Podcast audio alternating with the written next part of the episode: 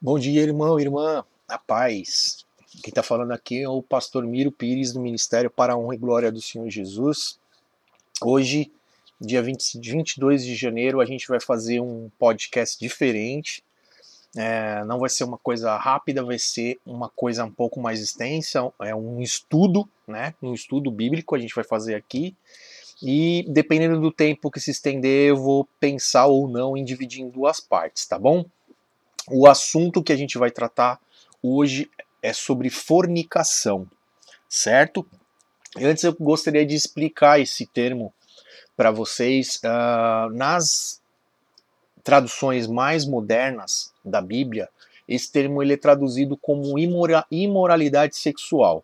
Mas como ele é um, um termo que ele abrange muitas e muitas coisas, muitas áreas, e a Bíblia cita é, por diversos casos né, é isso. Então cabe realmente um estudo, é um estudo bem extenso, estudo, é, eu quero fazer o, o quão mais profundidade possível para que possa tirar bastante dúvidas de quem tem dúvidas, né? A gente sempre tem dúvidas nessa área e a palavra de Deus é o lugar mais farto de, de conhecimento, né? De, para que a gente possa ter entendimento à luz da palavra, certo? Então eu quero começar explicando para vocês aqui. O termo utilizado no Novo Testamento para fornicação é porneia, certo? É a palavra original grega. Significa relação sexual ilícita, ou seja, fora da lei, adultério, fornicação, homossexualidade, lesbianismo, relação sexual com animais etc. Relação sexual com parentes próximos, relação sexual com um homem ou uma mulher divorciada, adoração de ídolos da impureza que se origina na idolatria, na qual se incorria ao comer sacrifícios oferecidos aos ídolos. Eu sei que é bastante coisa, então eu vou abordar um pouquinho de cada termo desses, né? E, e falar as referências bíblicas que citam e que nos ensinam é, o que podemos e o que não podemos fazer, isso é, do que Deus espera de nós, né? Não do que os homens falam, certo? Não do que a sociedade moderna diz. Não é isso que nós estamos preocupados aqui. Nós estamos preocupados em saber o que Deus pensa e o que o Deus quer de nós, né? Qual é a vontade de Deus para nós. Uh, eu quero citar aqui também, não está aqui na, no significado da palavra porneia, citar pornografia, né? Na verdade, a pornografia ela vem do nome porneia, certo? Então, pornografia é ver porneia, né? Então, na verdade, é tudo aquilo que os nossos olhos vão se contaminar vendo vendo uh, relações sexuais ilícitas, certo? Então a gente, uh, quando a gente, a gente abre os nossos olhos para ver relações que mesmo a gente não, vi, não veria, né, né, não veria uma relação sexual entre um homem e uma mulher casado, obviamente, né, porque ninguém chega a esse nível de gravar e colocar isso aí seria também um ato de pornografia, também seria um ato sexual ilícito, tá? Então, ato sexual lícito é um é o sexo entre um homem e uma mulher no casamento, apenas, tá? Apenas nada além disso. E além da pornografia também, que também é uma imoralidade sexual, é a masturbação também ela se ela entra nesse nessa categoria porque é, a masturbação ela é só para o, o, prazer sexual é, momentâneo e, e normalmente de uma pessoa só, uma pessoa sozinha, certo? Então não é um ato que seja tenha sido planejado, tenha sido criado por Deus para ser feito, até porque quando ela é praticada pelo homem, é, o, o, o, objetivo, né? O objetivo e assim a, até a intenção, os pensamentos, eles são muito que complicados porque para você ter uma excitação, para você chegar a, a um limite de de masturbação, de ereção, você tem que estar pensando em alguma coisa. E esse pensar em alguma coisa é o que Jesus dizia, que só de você pensar numa outra mulher, ou se você olhar para uma outra mulher com um desejo, você já está cometendo adultério. Né? Então a masturbação ela é muito complicada nesse sentido e é também proibida. É, e eu quero citar um caso aqui, né, para quem não conhece, que vá ler, é, em Gênesis 38, cita o caso do filho de Judá, que era um dos filhos de Jacó, então um neto de Jacó, né, que era o, foi o Onã, que uh, Tamar tinha sido dada a ele porque o filho mais velho, que era o Er, né, ER, tinha morrido, Deus tinha matado ele porque ele tinha sido perverso, ele tinha sido mal.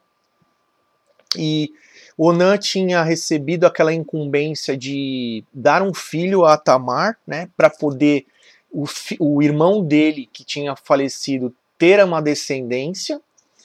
E, e, ele não ele não adotou essa incumbência, muito pelo contrário, ele pensou na herança que ele iria receber, porque naquela época o, primogênito, o filho mais velho, ele tinha direito a uma parte maior da herança, então ele estava pensando nisso. Então todas as vezes que ele praticava relação sexual com Tamar, ele jogava o sêmen fora, né? Então ele não permitiu que ela ficasse grávida. Ele não pensou, ele, ele, ele, ele foi egoísta, ele pensou nele mesmo e ele não pensou nem na, na memória do seu irmão e nem pensou em Tamar. Então, por isso também Deus o matou também por conta disso. Tamanha gravidade disso aos olhos de Deus, é o que ele estava praticando. Então, para vocês verem que é, quando envolve sexo, né, quando envolve o relacionamento entre homem e mulher, que é a criação de Deus, né? Que nós somos a, assim, o alto da criação de Deus. O alto da criação de Deus não é o mundo, não é a terra, não são os animais, não são as estrelas. O alto da criação de Deus somos nós, porque a palavra diz que nós fomos feitos à imagem e semelhança do Criador, certo?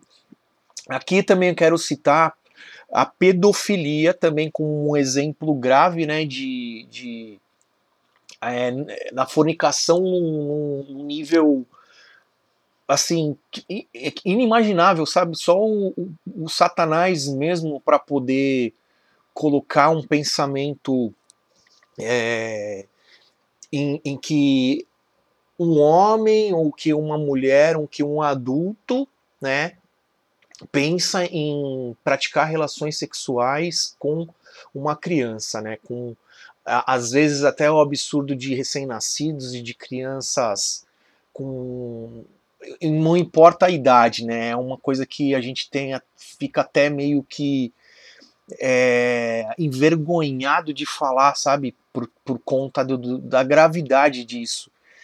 E aqui eu quero citar uma coisa para vocês que uma vez eu escutei isso e eu acho, eu acho importante falar que o pecado ele começa, ele tem uma motivação, ele começa dentro da nossa mente?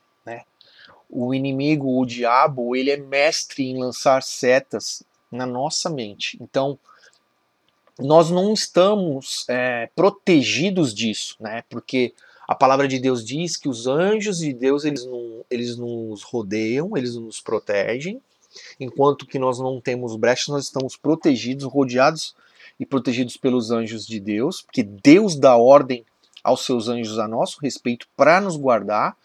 Porém, as setas malignas, elas vêm. Elas vêm. Assim como Jesus foi tentado no deserto pelo diabo e o diabo tentou por três vezes desviar Jesus de seu caminho, assim nós somos a nossa caminhada cristã também. Então, o que eu estou querendo dizer com isso é que muitas vezes, irmãos, vão vir pensamentos em nossas mentes, pensamentos pecaminosos, pensamentos de fazer coisas que vão desagradar o nosso Deus. O fato disso vir na nossa mente não é o pecado, né? Não é o pecado. O pecado não é isso. O pecado é o que nós vamos fazer com isso. Então, é, por exemplo, existe salvação ou existe perdão para um homem para uma mulher que tem um pensamento pedófilo ou um, qualquer um outro pensamento de imoralidade sexual? Sim, sim, existe salvação, existe conserto, existe solução. Qual que é a solução? É, essa pessoa ela precisa confessar para alguém, alguém que realmente vá se importar com ela, algum, algum cristão maduro, um pastor, alguém a família, um pai, uma mãe, alguém que realmente ama essa pessoa, se importa com ela e vai poder orientar, vai poder aconselhar, vai poder acompanhar para que essa pessoa, esse, esse, tipo de pensamento não caia, não torne um pecado, né? Assim como acontece no homossexualismo, por exemplo. Porque que muitos indivíduos, né, muitas crianças, muitos adolescentes, até adultos, eles caem no erro do, do homossexualismo, porque o diabo ele vai usar de diver, ele vai tentar a gente em diversas áreas, certo? Em diversas áreas. E ele vai ficar tentando de diversas formas. E na hora que ele vê que aquela é a nossa fraqueza, é ali onde ele vai investir, certo? E se a gente mantém aquilo em segredo para nós, a gente guarda aquilo só para nós, é onde o diabo mais ele, ele se delicia com aquilo, porque é no secreto onde são feitas as coisas. Ninguém faz nada, ninguém comete pecado à, luz de todo mundo vendo, né? Isso daí é uma pessoa que ela já já está totalmente corrompida pelo pecado, ela já não tem mais vergonha de nada, ela já está com a mente totalmente cauterizada. Mas quando ela pessoa ela tem ainda algum temor a Deus, ela não quer fazer isso abertamente para todos eles, então ela vai acobertando e ela vai fazendo debaixo do pano. Você não vê ninguém aí na rede social falar assim: eu sou pedófilo, eu sou pedófila, eu faço isso porque eu amo fazer e eu não tô nem aí com ninguém com o que os outros pensam. Não existe isso, até porque é um crime, certo? E assim como os outros tipos de pecado também. Aqui também quero citar é, que está dentro de fornicação, a gente deve citar o sexo, sexo pré-marital. O que significa isso? O sexo antes do casamento, ou seja, o sexo entre um homem e uma mulher mesmo antes do casamento também é um sexo ilícito para Deus. E um sexo extramarital. O que é um sexo extramarital? É o adultério, né? É um sexo fora do casamento. Então é um amante, é um amante. E também vale para bigamia, né? Homens e mulheres que têm é, dois maridos ou duas mulheres, isso também a Bíblia condena. E poligamia, que aqui são vários maridos. Ah, você vai falar, ah, mas peraí, na Bíblia fala, no Antigo Testamento, de que os homens eles, eles poderiam se casar com várias mulheres, tá? É diferente. Nós não estamos falando disso. Era permitido no Antigo Testamento. A visão daquela época, na visão daquela época, se você for ir para o Jardim do Éden, é fácil da gente explicar como que foi que nasceram os, as, os primeiros, as primeiras crianças. Houve ali um, um incesto, houve ali uma relação entre parentes, certo? Mas uma coisa que hoje não há necessidade, a gente não tem necessidade de se relacionar com um irmão, com uma irmã, com um pai, com mãe, com filho, porque com primo, nem com prima, porque existem tantas pessoas, existem tantas possibilidades, tantas opções que a gente não não precisa disso, não precisa. Isso foi um, uma coisa que foi necessária no começo para a multiplicação da nossa raça aqui nessa terra certo? Uma coisa que foi permitida por Deus, mas não para gerar imoralidade. Foi uma coisa pura, foi uma coisa natural que aconteceu. Não foi uma coisa que foi pensada, vou fazer para para corromper, vou fazer para é, é, machucar o coração de Deus. Não, certo? E hoje em dia as coisas elas são feitas, é, o diabo ele coloca na, na, na, mente das pessoas exatamente para desafiar a Deus e para pecar contra Deus, certo? Então tudo isso que eu falei são é, situações de sexo ilícito, certo? aqui eu quero citar a união estável. Por que, que vou. Ah, pastor, você vai falar de união estável. Como assim? União estável não é um casamento? Não, eu estou falando de união estável pelo seguinte: estou é, falando de duas pessoas que decidem ficar juntas, decidem morar juntas, mas elas não optam pelo casamento. Então, primeiro elas vão ter relações sexuais, primeiro elas vão experimentar, elas vão querer testar se uma serve para outra, o que a Bíblia condena, né? Porque a, a, Bíblia fala que o sexo é após o casamento, então a união estável nesse sentido é condenada.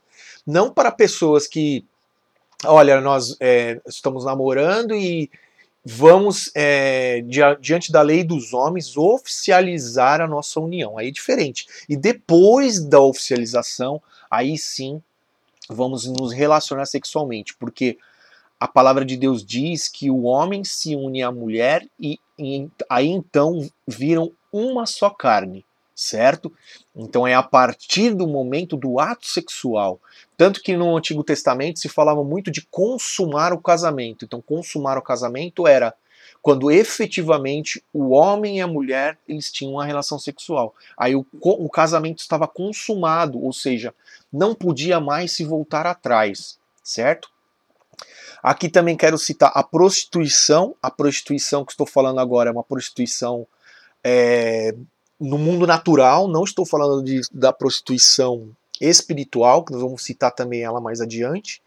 A prostituição aqui é quando um homem ou uma mulher, um adolescente, é, um, uma pessoa em idade avançada, não importa, um homem ou uma mulher, uma mulher se entrega a um relacionamento sexual é, por dinheiro ou por algum bem ou por algum benefício, não por amor e não pelo, pelo motivo de se relacionar sexualmente, que é pela multiplicação da nossa espécie e, pelo, e pela formação da família, homem, mulher e filhos, certo? Isso é a prostituição, é quando você se vende, é o ato de se vender para receber algum benefício, algum dinheiro, algum bem, certo? Aí eu quero citar aqui alguns versículos, né? Alguns versículos que falam disso.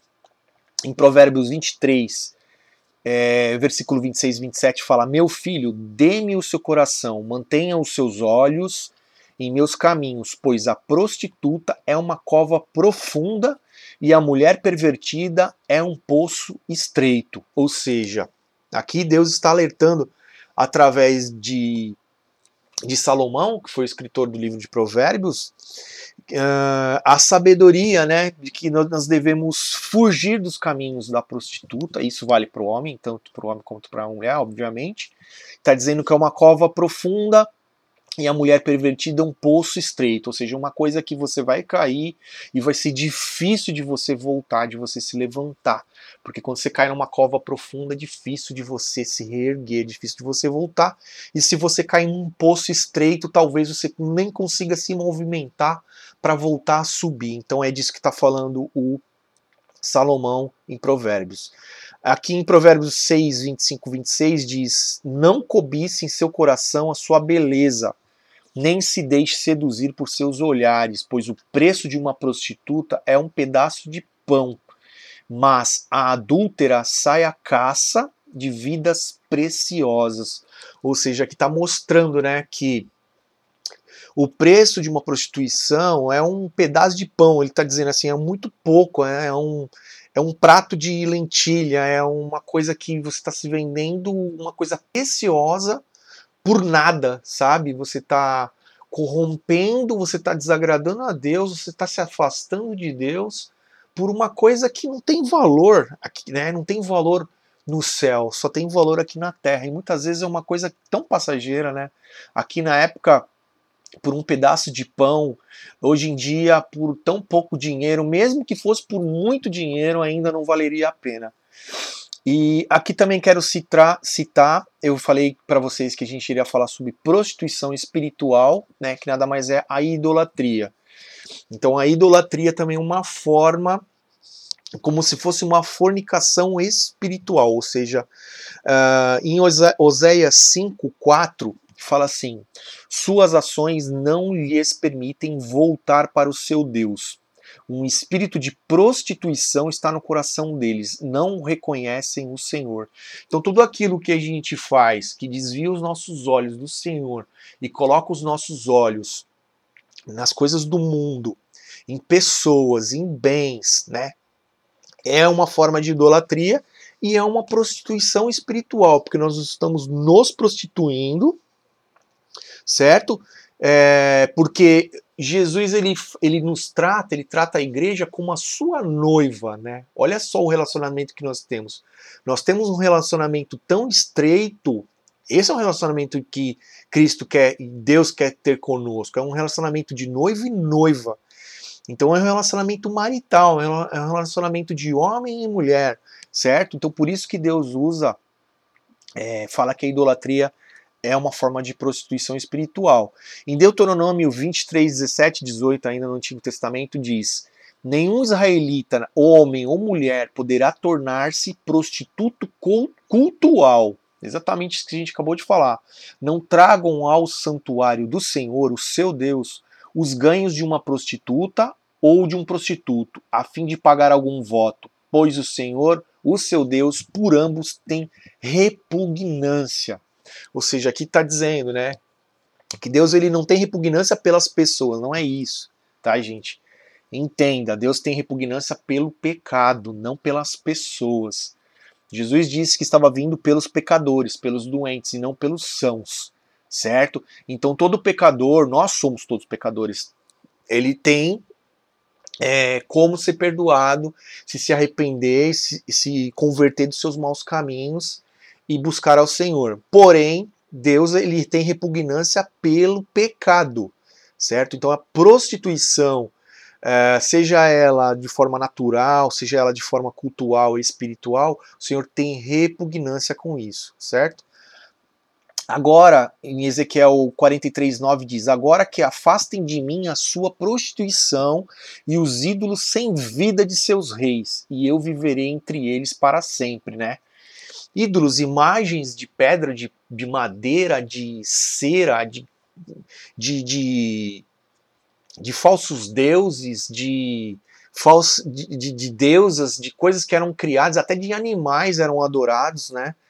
E ainda existe ainda nos dias de hoje, né, muitas religiões e também muitas pessoas ainda adoram é, outros seres, outros deuses, adoram, até demônios, né? Pessoas que adoram anjos, né? Nada disso é do agrado do Senhor. Muito pelo contrário, somente Jesus, né? Que é o nosso Deus, ele é triuno, né? O nosso Deus é são em três pessoas, Pai, Filho e Espírito Santo, somente que deve ser adorado por nós. Somente ele é digno do nosso louvor e da nossa adoração. Agora diz assim, eu vou citar mais alguns outros versículos que falam sobre uh, a fornicação e imoralidade sexual e comentar. Pois do coração saem os maus pensamentos, os homicídios, os adultérios, as imoralidades sexuais, os roubos, os falsos testemunhos e as calúnias. Está em Mateus 15, 19. Então Jesus está dizendo que é do coração que saem os maus pensamentos, né? Então é aquilo que ele estava falando. Muitas vezes o pensamento ruim ele vem na nossa mente, mas é o que nós vamos fazer com isso é o que vai nos tornar, nos tornar é, atitude pecaminosa ou vai nos tornar algo que vai agradar o Senhor, porque nós vamos rejeitar o pecado, porque a palavra diz: é que nós devemos resistir ao diabo e ele fugirá de vós. Que foi o que Jesus fez no deserto e que foi o que nós é o que nós devemos fazer todos os dias, porque todos os dias nós somos tentados a fazer aquilo que desagrada ao nosso Deus, aquilo que nos faz pecar contra ele e por consequência nos afastar cada vez mais de Deus. Em Gálatas 5:19 e a 21, Paulo diz: Ora, as obras da carne são manifestas: imoralidade sexual, impureza e libertinagem, idolatria e feitiçaria, ódio, discórdia, ciúmes, ira, egoísmo, dissensões, facções, inveja, embriaguez, orgias e coisas semelhantes. Aqui está muito claro, né, dizendo que são obras da carne, não são obras do Espírito, não são coisas que vêm de Deus, não são coisas, não são dons do Espírito Santo, obviamente que não são, são da carne. Então, imoralidade sexual, impureza, libertinagem, né? Hoje em dia, a gente, o que mais a gente escuta é, ah, mas nós estamos num tempo moderno, isso era antigamente, isso não. Então, a palavra de Deus é uma palavra que não muda, ela é imutável. E o nosso Deus, ele é um Deus imutável. Ele é o mesmo ontem, hoje e será para sempre. Então, o que foi determinado, o pensamento de Deus, ele não muda a nosso respeito. Ele continua o mesmo, certo? E que fala idolatria e feitiçaria, as duas coisas estão juntas, porque é, quando você tem um ídolo ou que você adora um falso Deus, normalmente você vai pedir o que você deveria estar se relacionando com Deus, você vai se relacionar com esse falso Deus. É, pensando que ele pudesse intermediar alguma coisa para você ou lhe conceder alguma coisa, que não, eles não têm poder para nada. Muito pelo contrário, você vai acabar tá consultando um demônio e ele vai estar tá rindo da tua cara e te enganando, assim como foi feito com o Saul, né? Quando ele tentou consultar uma feiticeira, ele foi enganado por ela, enganado por um demônio e dizendo que o profeta Samuel tinha vindo dos mortos para conversar com ele, né? A gente sabe que a Bíblia é bem clara em dizer que os mortos eles não têm mais acesso a esse mundo, certo? Eles estão no devido lugar. Após a morte vem o juízo, ou o céu ou o inferno. É, aqui também vou citar também as orgias, né? Então, naquela época é, foi criado lá em Sodoma e Gomorra, né, em, outras, em outras nações isso existiu. É, muitos homens e muitas mulheres ao mesmo tempo praticando relações sexuais e, e, e transformando aquilo que Deus colocou para ser uma coisa pura, né, para ser uma coisa sagrada, para ser uma coisa entre homem e mulher, uma, um carinho, um amor ali, e a, e a propagação, a multiplicação da espécie transformando numa coisa completamente deturpada, destruída, né? Enfim. Em 1 Coríntios 6, de 9 a 10, fala assim: uh, é um capítulo muito importante, onde Paulo aborda muitas questões a respeito de moralidade sexual, o sexto capítulo do primeiro, da primeiro livro de Coríntios, primeira carta aos Coríntios, né? Vocês não sabem que os perversos não herdarão o reino de Deus? Não se deixem enganar.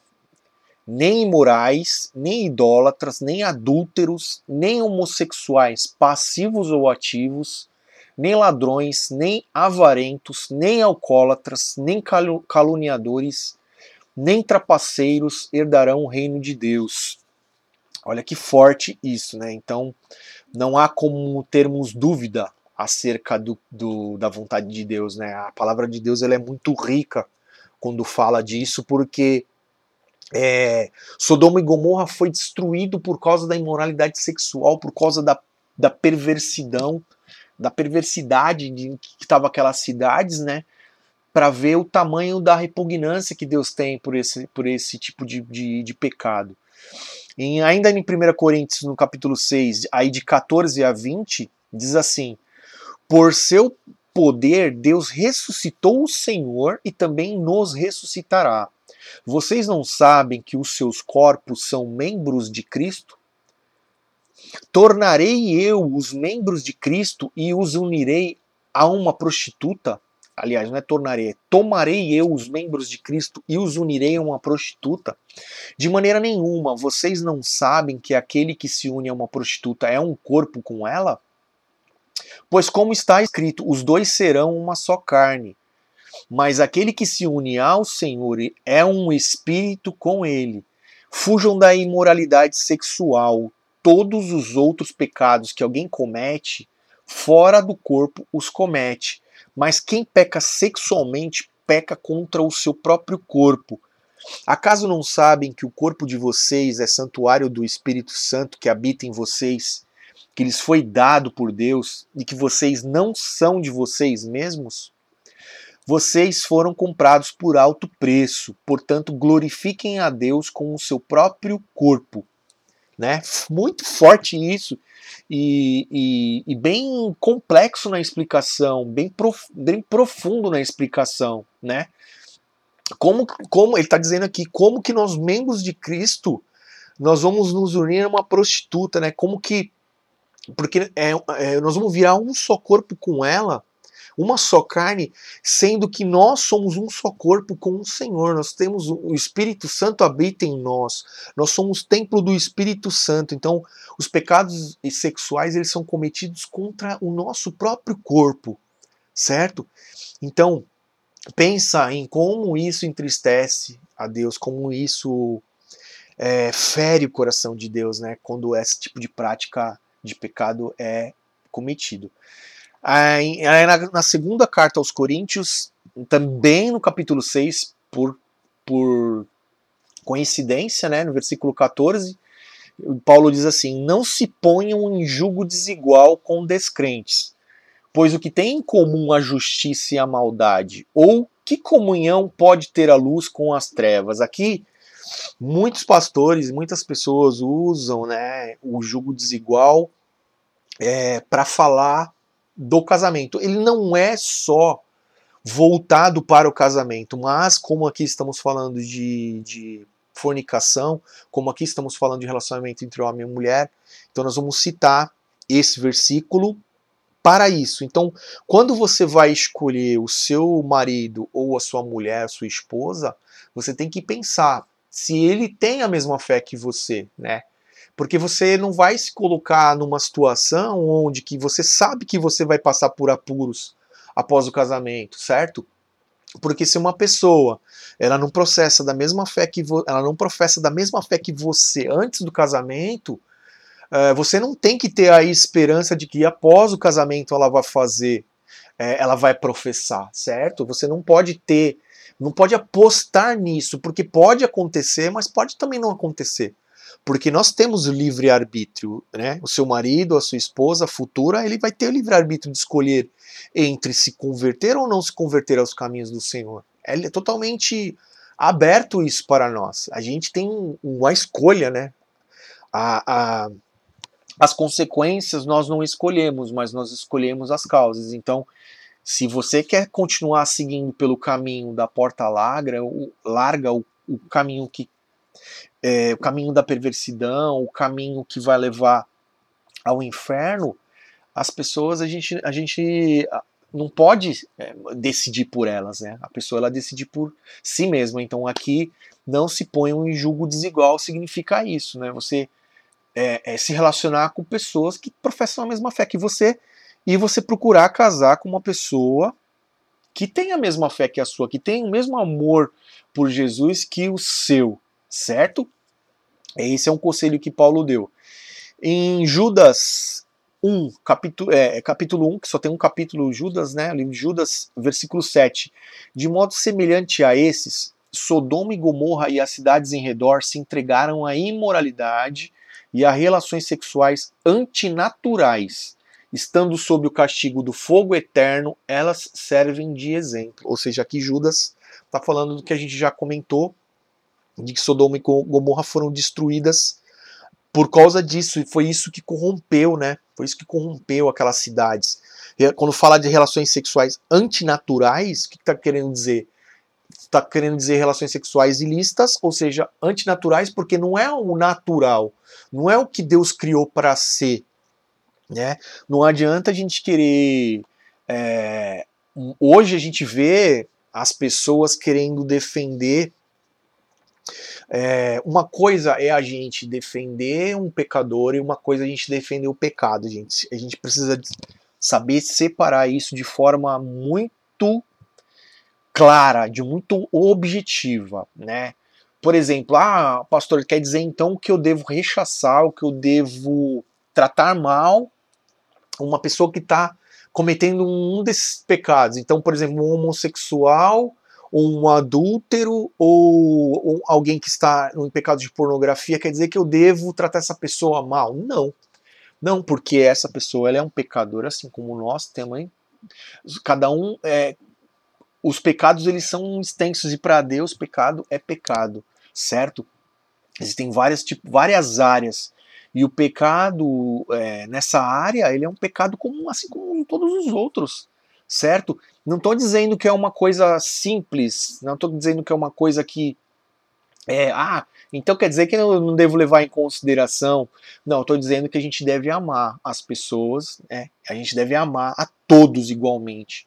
A gente não deve ter nenhum tipo de. praticar nenhum tipo de violência, nenhum tipo de de rechaçar essas pessoas, muito pelo contrário. A gente tem que amar para que a gente possa trazer elas para a luz da verdade, para Cristo, porque somente o Espírito Santo que convence do pecado, da justiça e do juízo. Então, se na igreja a gente não receber esses pecadores, não receber essas pessoas que estão nessas todas essas práticas, não só do, do, do pecado de fornicação, mas de outras práticas, né? Se a gente não receber um ladrão, um assassino, a prostituta, o, o quem está na, pornografia, quem, quem está em pecados de masturbação, quem está em adultério, quem está em homossexualismo, se a gente não receber essas pessoas, quem vai tratar? Quem vai cuidar dessas pessoas? Se Jesus disse, né, para a gente apacentar, ele falou para Pedro: apacente as minhas ovelhas. Então é para isso que nós estamos, é para isso que nós pregamos a palavra de Deus, para que as pessoas elas cheguem ao conhecimento daquilo que Deus aprova, daquilo que Deus que agrada a Deus, daquilo que vai levar elas ao caminho da salvação, o caminho da cura, né? Da cura, porque essas pessoas elas estão doentes, elas precisam de cura, elas precisam de libertação. Amém? Em Romanos 1, de 22 a 24, fala assim: Paulo também, dizendo-se sábios, tornaram-se loucos e trocaram a glória do Deus imortal por imagens feitas segundo a semelhança do homem mortal, bem como de pássaros, quadrúpedes e répteis. Por isso Deus os entregou à impureza sexual, segundo os desejos pecaminosos do seu coração, para a degradação do seu corpo entre si. O que está que querendo dizer aqui?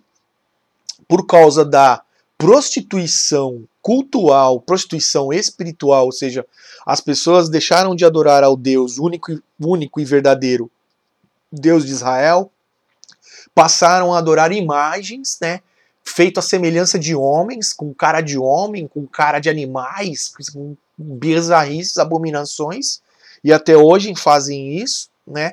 E por conta disso, porque um pecado ele leva a outro pecado, então através desse, dessa prostituição, eles também foram entregues à impureza sexual e os desejos pecaminosos do seu coração para degradação do corpo, ou seja, aí entrou a, homossexualidade, aí entrou o adultério, aí entrou todos os outros pecados que nós estamos comentando aqui nesse estudo, certo? Em, na, na carta 1 Tessalonicenses, capítulo 4, de 3 a 5, fala assim: A vontade de Deus é que vocês sejam santificados, abstenham-se da imoralidade sexual.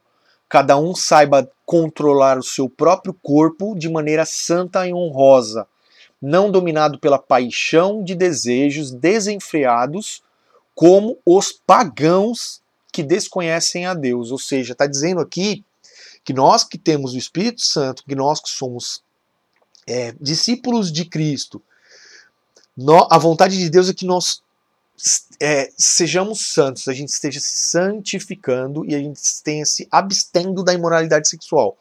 Ou seja, o que está dizendo aqui, Paulo está dizendo de maneira clara e objetiva é fuja da imoralidade sexual. Ou seja, é, controle o seu, o seu próprio corpo de maneira santa e honrosa. Ou seja, não dominado pela paixão, pelos desejos, significa que a gente deve ter o domínio próprio, ter o autocontrole, tá?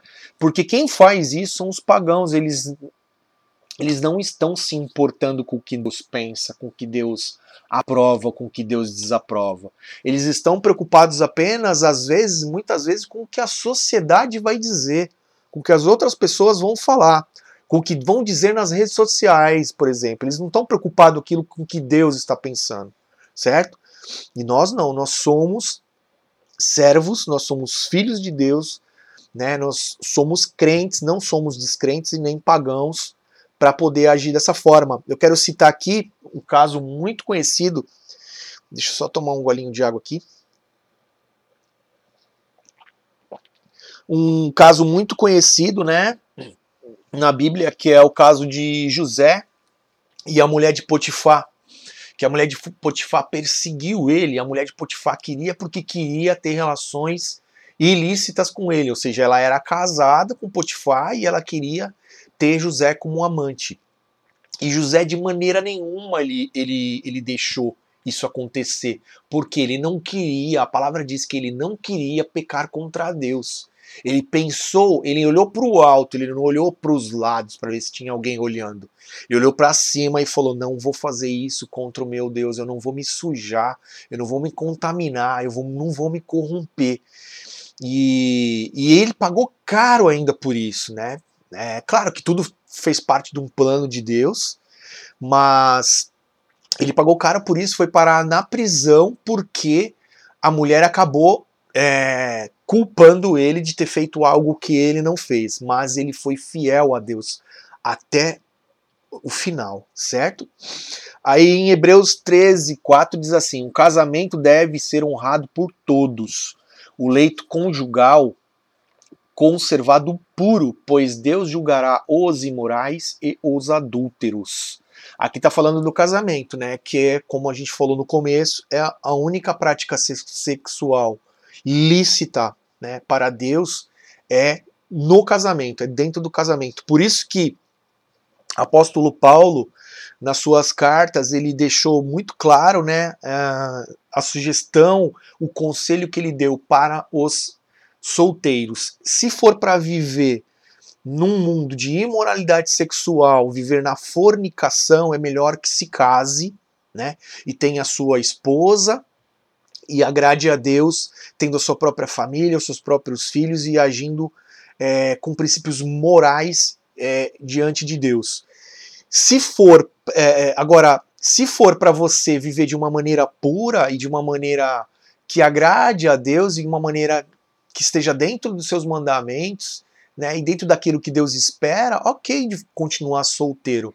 Mas se for uma pessoa que for viver, é, ah, eu quero ficar solteiro porque eu quero aproveitar a vida, eu quero ter vários homens, várias mulheres, cada hora um relacionamento e, e, e relacionamento sexual com vários, várias pessoas, com vários parceiros, me sinto muito, mas esse é o caminho que vai te levar ao inferno, vai te levar, vai te afastar cada vez mais de Deus.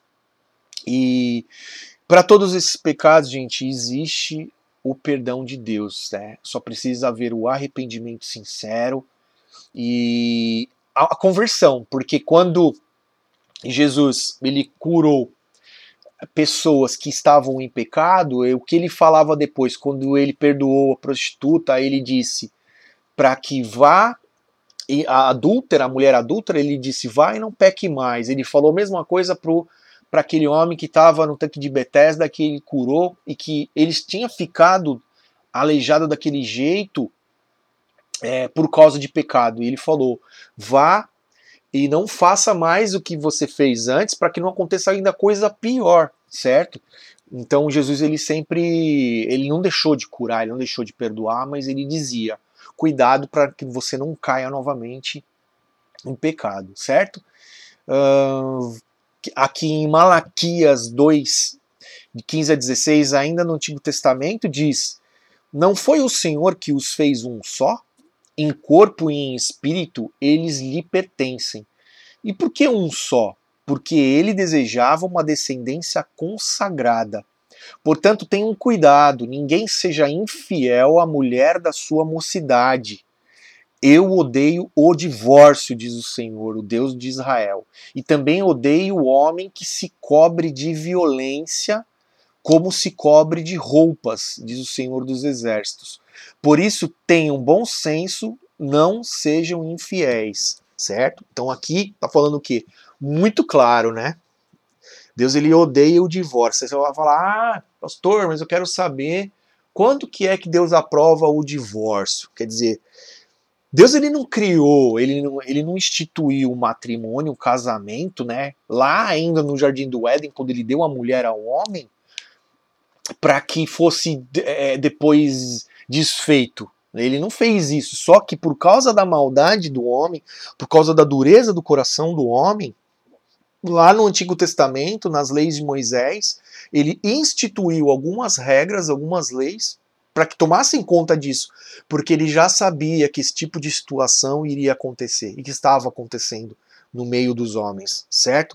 Então diz assim, ó, em Mateus 19, 9, Jesus diz: Eu, porém, vos digo: quem repudiar sua mulher, não sendo por causa de relações sexuais ilícitas, e casar com outra, comete adultério. E o que casar com a repudiada também comete adultério. Então, o que está tá querendo dizer aqui? Que a única, única forma de que Deus uh, aprova é, a, repudiar a mulher significa se divorciar, né? Tanto do homem para a mulher, mulher quanto o homem. É, são as relações sexuais ilícitas. Então, no caso de adultério, no caso de fornicação, no caso de é, desse tipo de desses crimes sexuais, né? Crimes perante Deus, estou dizendo, é que Deus ele aprova é, o divórcio. Então, para quem cometeu o adultério, né, o, o parceiro ou a parceira tem o direito perante Deus a se divorciar, porque não foi para isso né, que Deus constituiu o casamento. E aqui em 1 Coríntios eu quero citar mais ainda um caso, comentar com vocês. 1 Coríntios 7,15, o apóstolo Paulo diz assim: Mas se o descrente quiser apartar-se, que se aparte em tais casos, não fica sujeito à servidão nem o irmão nem a irmã. Deus os tem chamado à paz. Alguns pastores e alguns estudos né, levam a que também a que seja uma outra abertura da palavra, ou seja, um, uma outra uh, possibilidade da pessoa se divorciar, ou quando, por exemplo, alguém está casado com alguém que não é é, um crente está casado com um descrente e o descrente abandona o lar, deixa o lar e, e um caso de abandono, né, vai embora, foi comprar cigarro, não voltou mais. É, essa pessoa ela não está é, obrigada a continuar casada com essa pessoa, porque essa, esse descrente abandonou a, a casa, ele foi embora. Ele abandonou a sua família, abandonou os filhos, abandonou a sua mulher. Então, esse também seria um caso de que a gente entende que é, o irmão a irmã não fica sujeito à servidão, ele pode se casar novamente, porque aquela o descrente ele abandonou, certo? Isso não é o caso do crente abandonar, porque é, nós temos, temos que ser o exemplo, nós não abandonamos, nosso Deus não abandona. Então, por que Deus permite para ao, ao irmão e à irmã, o crente, se casar novamente? Porque isso foi, foi praticado pelo ímpio, foi praticado pelo descrente, foi praticado pelo pagão, certo? Então ele quer que os seus filhos de Deus, os, que seus filhos sejam felizes, né? Que tenham plenitude. E a plenitude muitas vezes está no casamento. Né? Quem não quer ter uma família? São raras as pessoas que querem é, viver, crescer e morrer na solteirice. Algumas pessoas sim, algumas pessoas vão se dar muito bem sozinhas a vida toda, né? E às vezes tem até um chamado de Deus, um ministério para isso, certo?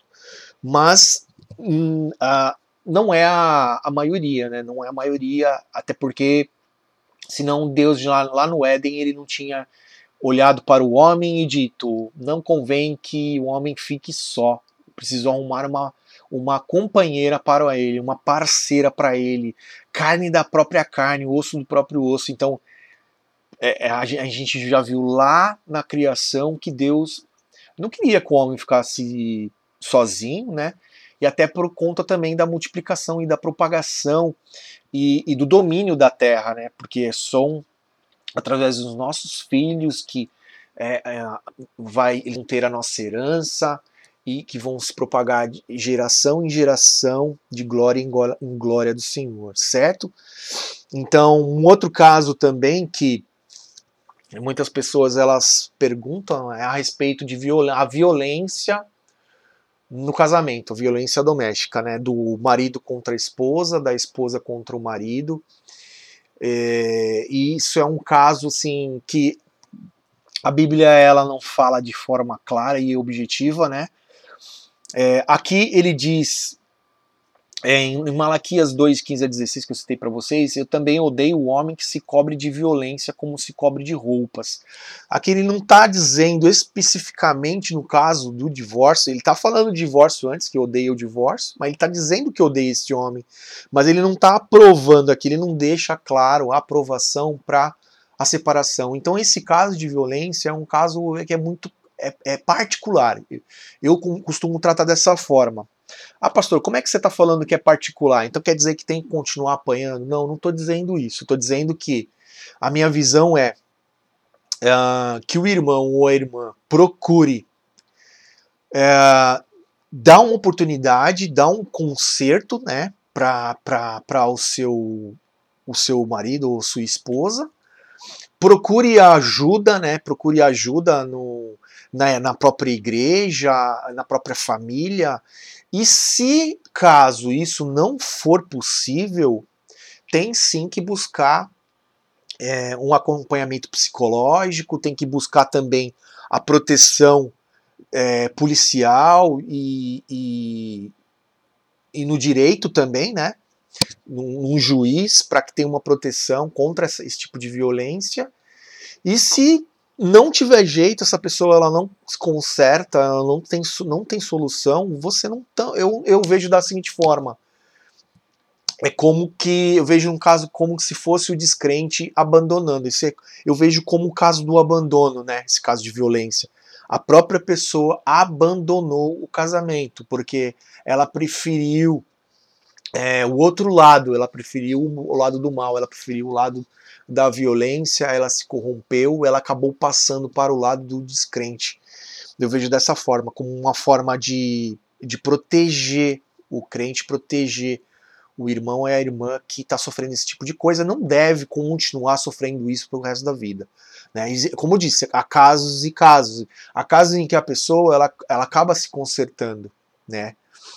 Ela acaba se consertando. Assim como também tem casais em que o marido ou que a esposa cai em adultério ou cai em algum pecado de fornicação e que o próprio marido ou a própria esposa acaba depois perdoando e o casamento ele acaba depois sendo restituído por Deus, acaba sendo é, renovado, restaurado, acontece muitas vezes, né? Mas isso é caso a caso, isso é caso a caso. Então, se a pessoa ela consegue, né, ela, ela, a gente diz que a, a palavra diz que nós devemos perdoar, mas se a pessoa que está do outro lado, ela realmente quer receber esse perdão e mudar e se consertar e se converter e, e, se converter dos seus maus caminhos, aí sim ela merece uma nova oportunidade, ela merece uma nova chance. E conheço muitos casais que passaram por, por isso e conseguiram seguir adiante, certo? Eu não estou dizendo que é uma obrigação, eu estou dizendo que é uma possibilidade que Deus coloca, certo? Porque Deus ele é capaz de restaurar. Deus ele é capaz de restaurar casamentos de formas. Nós já vimos testemunhos de pessoas que chegaram a se separar, ficaram anos separados e depois se juntaram novamente, casaram novamente. Existem todos os tipos de casos, né? Mas desde que estejam amparados pela palavra de Deus. Então quero deixar aqui é, me colocar aqui à disposição dos irmãos que, se tiverem alguma dúvida ainda relacionada, sei que é um assunto muito extenso, né, muito extenso mesmo, né, a, da pano para manga, né, que nem a gente costuma dizer, e muitas questões ainda é, muitas pessoas têm dúvidas, é, muitas pessoas ainda não passaram por, por algum tipo de situação que ainda não precisaram, mas algumas pessoas já estão precisando desse tipo de orientação. Então, se alguém quiser me procurar, não precisa ser lá no grupo, pode ser no privado para tirar alguma dúvida, para falar de alguma coisa que tem passado, de alguma situação, né? O famoso gabinete que a gente, a gente diz. E eu sei que nosso tempo já que já está extenso, eu disse que seria extenso, mas eu quero aproveitar aqui para falar uma coisa para vocês e dar um testemunho. Agora eu vou falar da minha vida, vou falar do, do, que aconteceu comigo, o que aconteceu comigo com a minha esposa, tá? O que aconteceu na minha vida para que vocês possam também servir de exemplo para vocês. Quando é, falaram no grupo aqui, no nosso grupo, um grupo do WhatsApp sobre a fornicação e para que falasse alguns versículos e mostrasse o que a palavra diz sobre isso. Eu fui, coloquei algumas coisas lá e depois eu prometi que iria fazer alguma coisa mais trabalhada, alguma coisa mais profunda que nem acabamos de, de fazer. Mas eu quero aqui deixar o meu testemunho e dizer o seguinte: eu tive um casamento antes, né? Ah, antes de me converter, eu, eu fui casado por dois anos e alguns meses, né? E, e, e me divorciei, me separei da, da, da minha ex-mulher, me separei. A minha esposa, por vez, a minha esposa atual, por vez, ela também teve um casamento, ela também teve um relacionamento antes, um relacionamento abusivo, né? Diga-se de passagem, onde ela sofreu alguns tipos de violência e algumas coisas que não cabe aqui a mim dizer. É, isso é uma coisa que ela, um dia, se ela quiser comentar, ela vai falar por ela. Eu não posso aqui dizer. E então, assim, antes de nós nos convertermos, aconteceu isso, né? Eu fui casado e me separei, ela foi casada e se separou. E a gente se conheceu, é, a gente se conheceu, creio muito no, no propósito de Deus, porque Deus eu acredito que ele não une pessoas, ele use, une propósitos. Então, eu sei que Deus ele já tinha um propósito com, com a união de da minha esposa comigo. E então, hoje a gente enxerga isso, né? Lógico que quando a gente se conheceu, a gente não enxergava, até porque a gente nós éramos do mundo, nós éramos pessoas que não tinham conhecimento ainda da verdade, da palavra de Deus. A gente, não, a gente pensava que conhecia a Deus, mas a gente não tinha nem ideia de quem o nosso Deus é, né? E hoje o nosso relacionamento é diferente. Então naquela época a gente fez um casamento, a gente se logo que a gente foi muito rápido, muito rápido que a gente começou a, a namorar e depois logo a gente casou e logo a gente teve o, o, o Rafa, que é, que é o nosso filho caçula. A Fernanda ela já tinha dois filhos do primeiro casamento, que é o Léo e o Kevin, e a, o Rafa veio depois do, do nosso relacionamento. Então, assim, o que aconteceu naquela época? A gente é, não tinha um conhecimento, né? Então a gente fez uma cerimônia espiritual, uma coisa fora, completamente fora da vontade de Deus, completamente fora do que diz a palavra de Deus. A gente não tinha nem ideia do que a gente estava fazendo. Foi uma coisa completamente idólatra. Foi uma coisa completamente que hoje a gente a gente olha para trás e fala, nossa, quão cego a gente era, sabe? É, mas graças a Deus hoje a gente tem a gente tem a clareza de, de, de todas as coisas, de tudo que aconteceu. Mas enfim, foi esse jeito, a gente casou assim. A gente não casou no papel na época, até porque a minha esposa ela ainda estava num processo ainda de para separação, estava no litígio, ainda em briga para poder se separar do ex-marido, e eu ainda estava com um caso de Estou falando pela lei dos homens, tá? Eu ainda estava num caso. De, eu tinha me separado judicialmente, mas eu ainda não tinha o divórcio. Porque na época você primeiro tinha que se separar, e tinha que manter uma separação de corpos por dois anos, para depois sair o divórcio. Hoje em dia o divórcio está tão banal, as pessoas estão se divorciando de uma forma tão grande, tão.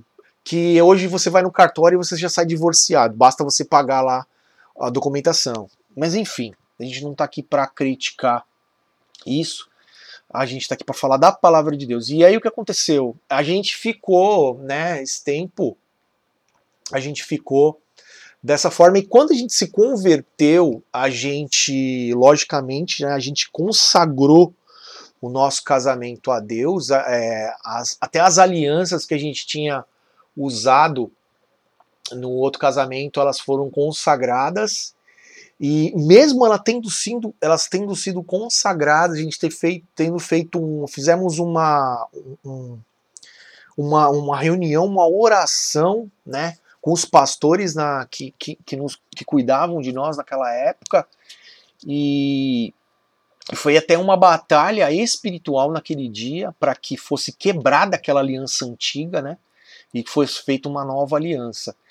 E o fato é que é, hoje a situação nossa é que eu já sou, já tenho no papel o divórcio da minha ex-mulher, ela já tem o divórcio do, do ex-marido, porém a gente não tem no papel ainda a nossa união formalizada e Deus ele tem nos cobrado isso é, e a gente vai regularizar e a gente quer regularizar e a gente também pretende fazer uma, uma cerimônia uh, religiosa, quando digo religiosa, uma, uma cerimônia que vai agradar o nosso Deus e que vai ser uma festa praticamente. A gente quer fazer uma coisa assim bem tradicional mesmo, que vá fazer com que o nome do Senhor seja glorificado, porque o Senhor ele já ele já aprovou nosso, a nossa união, ele já consagrou a nossa união, né, a nosso casamento. Eu, eu não tenho dúvidas nenhuma de que Fernanda é minha esposa e eu sou o marido dela e nós somos uma só carne. Deus ele já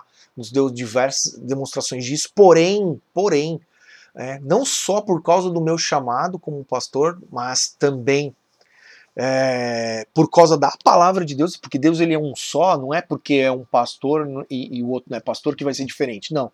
Deus ele exige isso, ele tem cobrado isso de nós, que a gente acerte isso perante a lei dos homens, né? Aí você vai falar assim: ah, então, pastor, quer dizer que o senhor está em pecado de fornicação com sua esposa? Então toma cuidado, né, irmãos? Porque assim, a gente tem que fazer a coisa, as coisas à luz da palavra de Deus e também orientado pelo Senhor. Porque uma coisa é a revelação da palavra e outra coisa é a revelação que Deus nos dá diretamente. O Deus ele fala muito conosco através da palavra e a sua palavra ela é imutável, ela não muda, não tem essa de atualização da Bíblia. A nossa Bíblia ela é a mesma, certo? Que pode ser atualizado são as versões para ter um, um, um, as, as palavras elas serem entendidas de maneira mais clara nos dias de hoje, certo? Para isso que existem as versões novas, mas não para atualizar, não para mudar, não para transformar a palavra.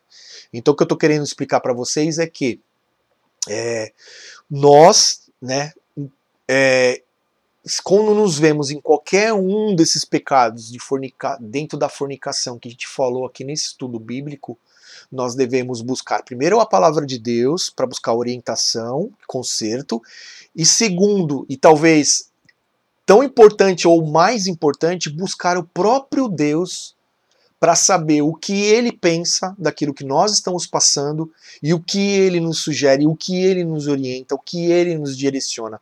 Porque esse foi o direcionamento de Deus para mim, para minha vida, para a vida da minha esposa, né? Olha, eu já aceitei a união de vocês, mas eu quero que vocês façam o que vocês precisam fazer diante da lei dos homens para que não fique nenhuma brecha, para que não fique nenhuma abertura. Inclusive, Deus falou para mim que enquanto eu não estiver casado no papel com a minha esposa, eu não posso subir no altar, né? Eu não posso subir no altar dele e não posso nem é, participar da Santa Ceia. Isso foi o que Deus colocou para mim, né? pra, como forma de eu me santificar, de eu mostrar para Deus que eu estou 100% voltado para Ele, certo? Aí ah, muitos vão falar assim: ah, então, pastor, então você não deveria nem estar tá pregando a palavra de Deus, você não deveria nem estar tá falando é, as coisas de Deus, porque você está não obedeceu o que Deus mandou ainda. Deus sabe de todas as coisas, sabe as dificuldades que nós temos passado, sabe que existem custos para fazer isso, que a gente tem sim a vontade e a gente vai honrar, a gente vai fazer. Porém, tudo tem um tempo certo, irmãos, né? Tudo tem um tempo certo, tem um tempo de Deus para todas as coisas. E a gente sabe que isso vai acontecer. Que os irmãos estejam orando também pela minha vida, pela vida da minha esposa, pelo nosso casamento, pela nossa união, porque por incrível que pareça, para você ver e você falar, ah, é, então isso é uma brecha. Sim, isso é uma brecha. Isso é uma brecha. Por incrível que pareça, isso é uma brecha e Satanás ele deseja usar essa brecha. Então, se eu não estiver vigilante, a minha esposa não estiver vigilante e a gente não cuidar para que seja feito conforme Deus está falando, a gente está deixando uma abertura para que Satanás ele venha nos tentar nessa área, certo? Por que, que eu estou contando tudo isso? Por que, que eu estou abrindo minha vida para vocês? Porque, irmãos, eu quero que vocês entendam uma coisa. Quando a gente coloca as coisas à luz, quando a gente expõe as coisas, quando a gente confessa as coisas, quando a gente fala abertamente das coisas, a gente deixa tudo transparente, né? É quando o diabo ele perde na nossa vida, né? Quando a gente perde quando a gente coloca as coisas para debaixo do tapete, quando a gente esconde. Porque eu poderia ter chegado aqui falado sobre todas essas coisas para vocês e ter chegado aqui no final e não comentado sobre a minha vida, não ter dado um testemunho, né? E ter falado não que eu sou perfeito perante Deus eu e minha esposa, nós eh, nos casamos, eu poderia ter inventado um monte de coisa, falado um monte de mentira e dado um testemunho falso aqui para vocês, né? Entendeu? Então é por isso que eu estou abrindo é, a, a, minha, eu estou abrindo a minha vida aqui para vocês como testemunho para servir de exemplo para que vocês façam o mesmo também. Todas as vezes que Satanás tentar acusar vocês em alguma área, vocês falem: Satanás, eu estou cuidando dessa área. Eu confesso os meus pecados, eu sei o que eu estou passando, eu estou me consertando perante Deus, Deus está me tratando nessa área. Né? E mesmo que você ainda não esteja liberto, mesmo que você esteja em processo de libertação, Deus vai te dar vitória. E não é porque porque muitas pessoas são curadas num dia, sim, de um dia para o outro, de uma hora, de um momento para o outro, sim. Mas muitas pessoas precisam de um processo para se libertar. Alguns usuários de droga, às vezes eles vão para a igreja e se converte e chega no outro dia ele tem nojo da droga. Ele não consegue mais sentir o cheiro, ele não consegue mais colocar na boca, ele não consegue mais é, tomar uma gota de bebida alcoólica, ele não consegue mais fumar, ele não consegue mais cheirar, ele não consegue mais, entendeu? Ele não consegue mais, porque foi uma mudança de dentro para fora que o Espírito Santo promoveu nele. Mas outras pessoas precisam ficar internados numa clínica, precisam da ajuda da, da família, certo? Então os processos eles são diferentes, para cada pessoa o processo é diferente. Então que a gente possa respeitar a velocidade a intensidade e o processo de cada um, porque cada um Deus faz de uma maneira diferente. Amém? Então eu quero orar por você que ficou até aqui escutando. Isso não foi nem um estudo bíblico, foi uma pregação, né? De mais uma hora que nós ficamos juntos aqui. Então quero orar por você que ficou até aqui comigo. Senhor, meu Deus e meu Pai, Espírito Santo de Deus, que o Senhor possa visitar essa pessoa agora, Pai, em nome de Jesus. Que o Senhor possa dar clareza para ela, discernimento, entendimento de tudo aquilo que nós falamos aqui acerca da tua palavra, de tudo aquilo que foi falado, que ela possa, que o Senhor possa dar clareza, Senhor, clareza nessas áreas, Pai. Nessa área dos relacionamentos sexuais, nessa área do comportamento entre os casais, para que seja ela um solteiro, uma solteira, seja ela um casado, um casal, marido, mulher, ou seja, um divorciado, um divorciado, separado, separado, uma, um viúvo, uma viúva, que tenha o discernimento dentro da tua palavra para fazer o que é certo, Senhor, e que se essa pessoa está vivendo e algum pecado dentro da fornicação, da imoralidade sexual, que seja quebrado agora pelo poder do nome de Jesus, em nome de Jesus, Senhor. Quebra agora, Pai, esmiuça, Senhor, esse jugo, Pai, Tira dela, Senhor, esse peso em nome do Senhor Jesus, Pai, em nome do Senhor Jesus, e que através da tua palavra, através do teu desejo, da tua unção, Pai, da tua misericórdia, Deus, o Senhor possa restaurar, Pai, restaura essa pessoa, restaura esse casamento, Restaura essa vida, Pai, em nome de Jesus. Em nome de Jesus, leva a salvação para essa casa, para essa família.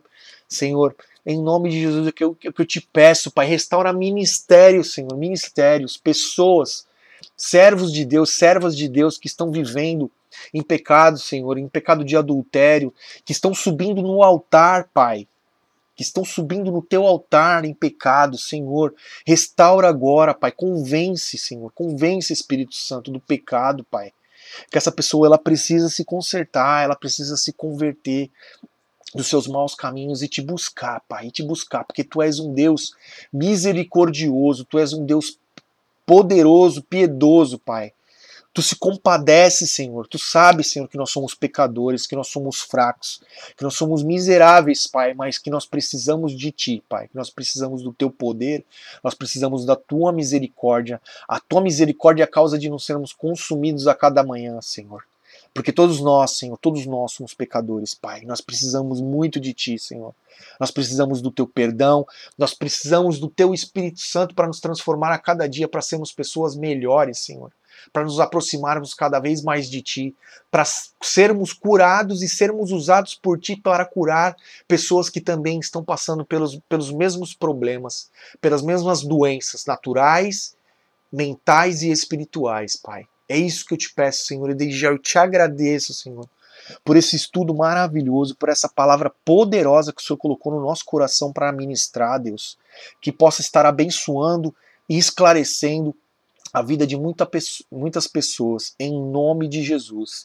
Que Deus possa guardar a tua vida, te livrar de todo o mal e não deixe você cair em tentação, seja do pecado de fornicação ou seja de outros pecados. É isso que eu peço em nome de Jesus, irmãos. Obrigado por ter ficado até aqui. Curta, é, não importa em qual rede social você tiver, deixe seu like, compartilhe isso nas suas redes sociais, nos seus grupos de WhatsApp aonde quer que você esteja escutando essa mensagem, passe para pessoas que têm dúvida nessa área, né? Seja ela qual for o estado civil dela, passe para essas pessoas para que elas possam ter discernimento. E eu me coloco novamente à disposição para fazer o gabinete e tirar dúvidas dos irmãos e das irmãs que tiverem dúvida nessa área. E também qualquer outra área é, que a palavra de Deus ela responde a todos os assuntos é, que, que a gente possa passar na nossa vida. Amém? Deus te abençoe em nome de Jesus. Até o próximo podcast. Graça e paz.